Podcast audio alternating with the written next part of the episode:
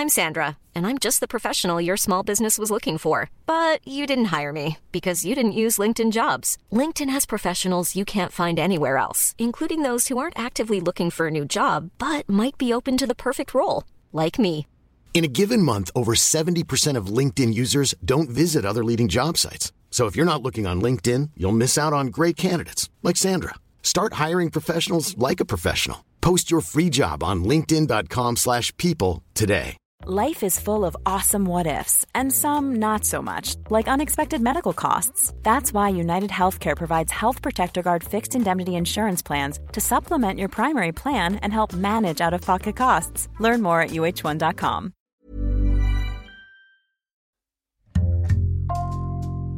Bonjour, c'est Jules Lavie pour Code Source, le podcast d'actualité du Parisien.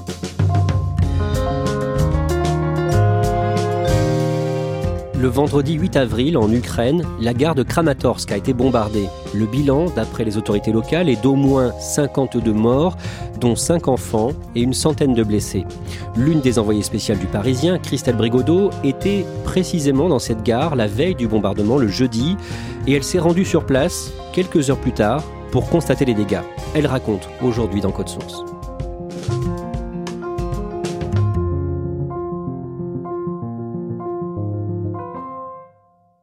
Christelle Brigodeau, je précise que vous êtes toujours en Ukraine, vous êtes en ligne de Kiev. On a choisi de commencer ce podcast le mercredi 6 avril, c'est le jour où le gouvernement ukrainien appelle les habitants de l'Est du pays, de la région du Donbass, à fuir immédiatement. En fait, on entre à ce moment-là dans une deuxième phase euh, de la guerre qui a débuté le, 24 février. C'est une offensive qui se prépare euh, côté russe dans le Donbass, donc dans cette région qui est à l'est de l'Ukraine. Les Russes essayent de prendre en tenaille cette région en lançant une offensive par le nord et par le sud. Donc les autorités ont demandé à la population de s'enfuir puisque tout le monde a en tête le siège de Mariupol qui est en cours au même moment. On veut faire fuir la population pour qu'elle ne soit pas prise au piège de l'armée russe. Vous, Christelle, avec le photographe du Parisien Philippe de Poulpiquet, vous faites la route inverse ce jour-là. Vous partez de Dnipro dans le centre du pays pour rejoindre Kramatorsk à l'est, au milieu du Donbass. Qu'est-ce que vous voyez? On voit toute une file de véhicules, euh, que ce soit des vieilles Lada euh, qui rappellent l'époque soviétique ou des SUV plutôt modernes, euh, des gens de tous âges, des personnes âgées, des enfants qui sont arrêtés sur le bord de la route, des gens qui commencent à s'énerver parce qu'il y a eu cette alerte. C'est vraiment, on voit un exode. Décrivez-nous Kramatorsk quand vous arrivez sur place. Alors Kramatorsk, c'est une ville qui normalement fait un peu plus de 200 000 habitants, 220 000 exactement. C'est une grosse ville industrielle qui a été beaucoup construite pendant l'époque soviétique avec de très larges avenues, une place centrale immense. Et cette ville qu'on découvre est quasiment déserte parce que 60% de la population a fui et les personnes qui restent finalement là sont euh, ceux qui n'ont pas les moyens de s'enfuir, euh, des gens qui ont l'air un peu marginaux ou pauvres. Vous rencontrez le maire de la ville de Kramatorsk. Quelle est sa priorité à ce moment-là? Il explique qu'en cas de combat, euh, les femmes et les enfants doivent partir parce que ce sera une charge supplémentaire pour la ville et pour l'armée de s'occuper des civils. Donc il faut qu'ils partent. Pour le reste, il a mis en place euh, avec les services de l'armée depuis plusieurs semaines des défenses euh, autour de la ville et il semble relativement confiant mais sa charge est quand même lourde puisque l'objectif c'est d'éviter que la ville soit encerclée et éviter clairement un deuxième Mariupol. Kramatorsk se prépare très directement à des bombardements russes oui, on s'attend à la fois à des bombardements et à des tirs d'artillerie, des tirs de canon, des chars, euh, la guerre en ville. Christelle Brigodeau, vous vous rendez dans la gare de Kramatorsk le jeudi 7 avril. Est-ce que vous pouvez nous la décrire? Alors c'est une gare de province qui est assez jolie, assez bien entretenue. Euh, elle est en briques rouges euh, avec du plâtre blanc, un grand hall central. Il y a, si ma mémoire est bonne, trois quais c'est pas très grand. L'ambiance est relativement calme. Il n'y a pas de cohue alors qu'il y a un monde fou sur le quai devant la gare pour prendre les trains. Les gens attendent toute la journée pour rentrer dans un train. Tout le monde, voilà, essaye de, de, rester serein en se disant, allez, on va, on va rentrer, on va monter dans un train, ça va aller. Et ces derniers jours, des milliers de personnes ont fui le Donbass en passant justement par cette gare. Les rails en fait qui passent à Kramatorsk vont vers le nord, alors ils longent presque la ligne de front, c'est une ligne qui est assez dangereuse, mais qui va après jusqu'à Kharkiv, puis euh, Kiev, et, et ensuite euh, on peut aller euh, dans l'ouest. Donc c'est vraiment un point de passage très important pour fuir. Vous parlez avec la chef de gare, elle s'appelle Lubov Pazivra et c'est un personnage. Oui, on rencontre cette femme dans son bureau. Euh, c'est une femme assez petite euh, qui a la soixantaine. Euh, elle avait du vernis sur les doigts rose à paillettes qui m'a qui m'a marqué. Elle était assaillie de questions de toutes parts. Elle a refermé la porte, fermé le verrou d'un air de dire voilà maintenant ça suffit, vous attendez et c'est moi qui commande. Vous parlez aussi avec une grand-mère prénommée Nina qui vit elle son deuxième exode. Depuis 2014, il y a déjà une guerre dans le Donbass, dans les régions de Donetsk et, et Louhansk. Et euh, cette dame euh, habitait dans cette région, à Donetsk, et a dû quitter sa maison qui a été bombardée euh, à l'époque. Et donc, elle se retrouve à vivre un deuxième exode. Et pour elle, c'est insupportable. Elle est assise quand on la rencontre sur un, petit tabouret de pêche. Et elle pleure, elle pleure, elle pleure. Elle n'arrive pas à s'arrêter de pleurer. Dès qu'elle pense à chez elle et dès qu'elle pense à la suite, elle fond en larmes. Toujours pendant ce reportage dans la gare, ce jeudi 7 avril, vous parlez avec des employés de l'équivalent de la SNCF en Ukraine, des employés qui sont devenus très populaires depuis le début de la guerre. Oui, parce que que ce soit à Kramatorsk ou à Kiev ou d'autres villes en Ukraine, le rail est le moyen de fuite des, des, populations. La compagnie des chemins de fer a mis en place des trains qui n'ont jamais cessé de circuler, qui circulent gratuitement pour tous. Il suffit de se présenter à la gare et d'attendre son tour. Il faut être patient, euh, mais il n'y a pas de billet à prendre ou quoi que ce soit. On, voilà, on monte dans le train et on s'enfuit. Donc, euh, ce courage qu'ont les cheminots et les employés euh, de la compagnie de chemin de fer est salué dans le pays, oui. Vous rencontrez notamment un chef de bord, un certain Volodymyr Doujar, et il vous autorise à monter à bord d'un train. On imagine que les trains sont, sont surchargés? C'est des trains couchettes qui normalement sont faits pour accueillir 53 euh, passagers par wagon. Et là, il faut mettre 150 personnes par wagon. Donc il y a beaucoup de monde. Au moment où nous on monte dans la rame, comme le train n'a pas encore démarré, il n'y a pas de ventilation, il fait une chaleur étouffante euh, dans le train. C'est assez suffocant comme atmosphère. Et c'est un voyage qui va durer très très longtemps. Les gens euh, sont pour 30 heures dans ce train. Donc c'est vraiment un voyage très éprouvant auquel ils se préparent. Ce jour-là, plus tard dans l'après-midi, des frappes aériennes coupent les voies ferrées. On se rend compte que les Russes ciblent les civils qui s'enfuient. Ils coupent l'accès, ils essayent en tout cas de couper l'accès entre Kramatorsk et Kharkiv. Et donc pendant plusieurs heures cet après-midi-là, juste après notre passage à la gare, les gens qu'on a vus euh, qui partaient vont se retrouver bloqués longtemps, soit à la gare, soit déjà dans les trains, en attendant que les rails soient réparés. Et dans la soirée, le maire me dira, vers aux alentours de 21 h 22h, que les trains ont enfin pu partir, que sur les 10 000 personnes qui devaient être évacuées ce jour-là, 9 000 ont pu partir, mais 1 000 doivent revenir le lendemain. Christelle Brigodeau, le lendemain, le vendredi, le premier train doit quitter la gare de Kramatorsk à 10h heure locale, 9h à Paris. C'est la, même chose que la veille quand on était dans la gare. D'après ce qu'on m'a raconté, il y a à peu près autant de monde. Il y a les personnes de la veille qui n'ont pas pu monter, qui reviennent, des gens nouveaux qui veulent monter. Et c'est à ce moment-là euh, qu'une explosion euh, terrible euh, se fait entendre au-dessus de la gare, juste au-dessus du quai numéro 1, où se trouve la tente dans laquelle des bénévoles donnent aux passagers de la nourriture ou des informations avant le trajet. Il est 10h30, 9h30 euh, à Paris. C'est un bain de sang. Je précise que vous n'êtes pas sur place à ce moment-là précisément. Quand vous arrivez dans la gare, environ deux heures plus tard, avec le photographe du Parisien Philippe de Poulpiquet, qu'est-ce que vous voyez? Alors on voit une gare complètement vide. On ne voit qu'une chose, ce sont les convois euh, qui emmènent les corps euh, des victimes, les derniers corps des victimes qui sont dans des sacs en plastique noir et des personnes dans le silence mettent les corps à l'intérieur des véhicules dans la gare, on voit des mares de sang, des traînées de sang, on voit que ça a été euh, effectivement un carnage, et il y a des valises abandonnées partout, et quasiment plus de vie. Est-ce que vous retrouvez des, gens que vous avez vus la veille? Oui, je retrouve les employés de la gare et notamment euh, la chef de gare qui tient le coup, on ne sait pas trop comment. Elle était là évidemment au moment où ça s'est passé, elle était dans son bureau, elle est vite sortie. Elle a pris le temps euh, de faire quelques vidéos qui montrent vraiment l'horreur. Euh, on, voit des corps presque coupés en deux, on voit euh, des, gens par terre, on voit le corps d'un enfant, euh, et puis du sang et du sang et du sang. Plus tard, le maire de la ville vous racontera ce qu'il a vu en arrivant sur place, 7 minutes, précise-t-il, après l'explosion du missile. Il a vu, lui, la panique des gens qui partait à toutes jambes de cet endroit. Il voulait absolument pas rester parce qu'il craignait une deuxième frappe. Euh, et puis il a vu, euh, bah voilà, les corps euh, des victimes et les, blessures terribles, et les, corps éventrés. Enfin, vraiment, pour parler clairement, il y a des viscères par terre. C'est vraiment insoutenable. D'un mot, à ce moment-là, cet homme vous semble particulièrement choqué, marqué?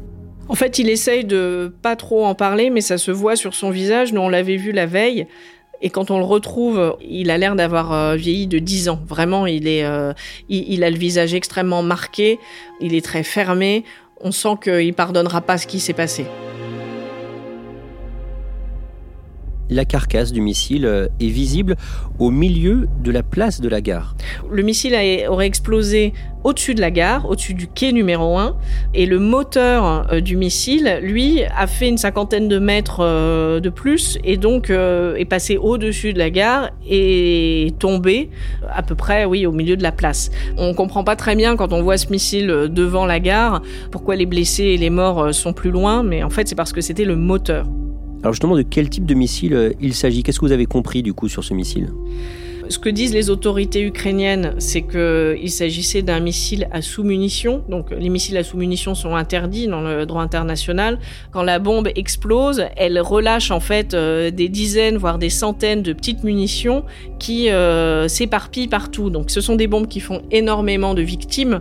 Les autorités ukrainiennes disent que c'est ce qui a été euh, utilisé. Je ne sais pas à l'heure où on se parle si ça a été validé par des experts internationaux. En tout cas, dans les descriptions que les blessés euh, et les survivants me font de ce qui s'est passé, ils décrivent effectivement des projectiles qui volaient dans tous les sens, comme des, des flèches qui partaient dans toutes les directions. Donc, ça corrobore plutôt cette thèse de la bombe à sous-munitions. Et donc sur la carcasse verte du moteur du missile, il y a une inscription, c'est ça? Oui, il y a une inscription. Alors on ne sait pas si elle est complète, mais on peut lire en russe pour nos enfants. Et ce terme de pour nos enfants. Il est utilisé depuis 2014 par les séparatistes pro-russes de la région de Donetsk comme un résumé pour dire euh, voilà, vous payez pour la mort de nos enfants qui ont été bombardés depuis le début de la guerre.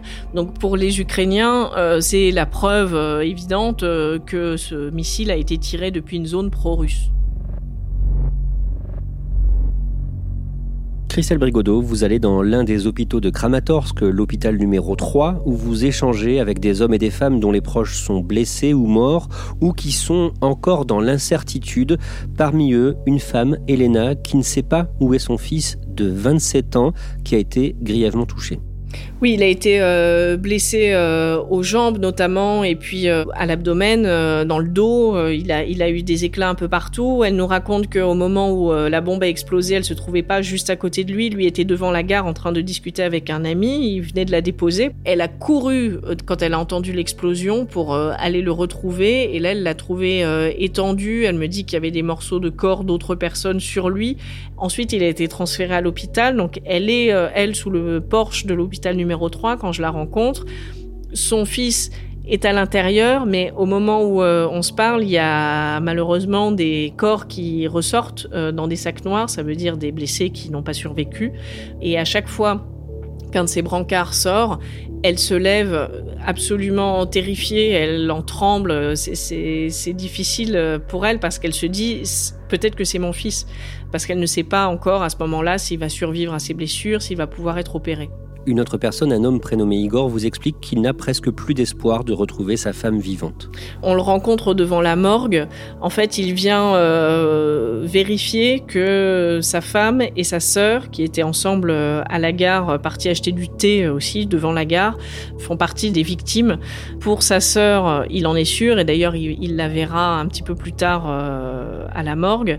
Et pour sa femme, il essaye de garder un petit espoir, mais qui paraît assez dérisoire en fait au moment euh, juste après l'explosion, il, l'a cherché partout. Il faisait sonner son téléphone dans la gare pour essayer de la trouver. Et un sac mortuaire a sonné. Je pense qu'il sait, il sait au fond de lui qu'il n'y a plus d'espoir, mais euh, voilà, il essaye d'y croire encore, euh, encore quelques minutes. Plus tard, dans la journée de ce vendredi 9 avril, les autorités locales donnent le bilan 52 morts, dont 5 enfants, et plus d'une centaine de blessés. Moscou dément être responsable de ce bombardement. Dans le détail, le ministère russe de la Défense prétend que le missile a été tiré d'une zone sous contrôle ukrainien et que le but de ce tir serait de maintenir les habitants de la ville sur place pour les garder comme boucliers humains, toujours selon le ministère russe de la Défense. Cette position de Moscou, Christelle Brigodeau, comment est-ce qu'elle est vécue sur place par les Ukrainiens que vous rencontrez ils ils sont pas très étonnés parce qu'ils ont l'habitude d'entendre euh, le Kremlin euh, démentir euh, la réalité que eux vivent au quotidien. Mais évidemment, pour eux, ça ne fait pas un doute que ce tir vient de la Russie. Ça ne fait pas un doute non plus, d'ailleurs, pour la communauté internationale, pour les renseignements américains, qui a fait savoir à l'Amérique qu'ils savaient d'où venait le tir. Enfin, en fait, on a l'impression que personne n'y croit à cette défense de la Russie. Christelle Brigodeau, avec le photographe Philippe de Poulpiquet, vous étiez euh, la veille précisément euh, à l'endroit où il y a eu ce bombardement. Est-ce que vous vous dites d'une certaine façon que vous avez eu de la chance? Ben quelque part euh, oui, on se dit ça parce qu'on aurait très bien pu dans notre programme euh, arriver euh, une journée plus tard à Kramatorsk et donc faire ce reportage qu'on prévoyait de faire au, moment où la, la, bombe a explosé. Mais ça c'est le risque qu'on prend. Le, le, danger est là, on le perçoit pas au moment où on est nous dans la gare avec tous ces gens, mais rétrospectivement on se dit que oui, ça aurait très bien pu tomber la veille ou le lendemain. Christelle Brigodeau, dans un article que vous avez publié le 11 avril dans le Parisien, vous racontez que la France commence à devenir impopulaire en Ukraine. Les Ukrainiens estiment que le président français Emmanuel Macron ne les aide pas réellement, malgré ce qu'il dit. C'est une position qu'on entend beaucoup euh, sur les checkpoints ou quand on discute avec les soldats. Ils sont assez exaspérés euh, de la prudence euh, diplomatique du, du, président français. Il n'y a pas que les soldats qui pensent comme ça. D'autres Ukrainiens pensent aussi que la France est trop prudente les Ukrainiens ont inventé des mots là pendant la guerre, euh, et l'un de ces mots c'est euh, macronété, euh, qu'on pourrait traduire par macroné. Donc c'est inspiré d'Emmanuel Macron et ça signifie prendre un air très concerné, avoir l'air très inquiet d'une situation, mais en réalité ne rien faire pour arranger les choses.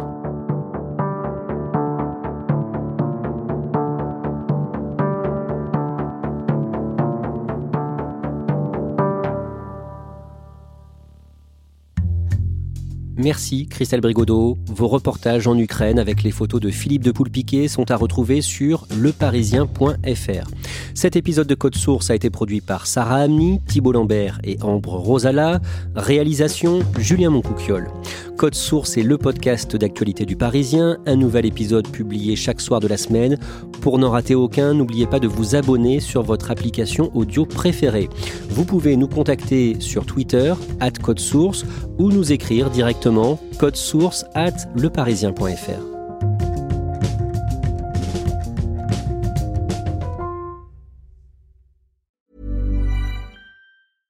Hey, it's Paige DeSorbo from Giggly Squad. High quality fashion without the price tag. Say hello to Quince. I'm snagging high-end essentials like cozy cashmere sweaters, sleek leather jackets, fine jewelry, and so much more. With Quince being 50 to 80% less than similar brands.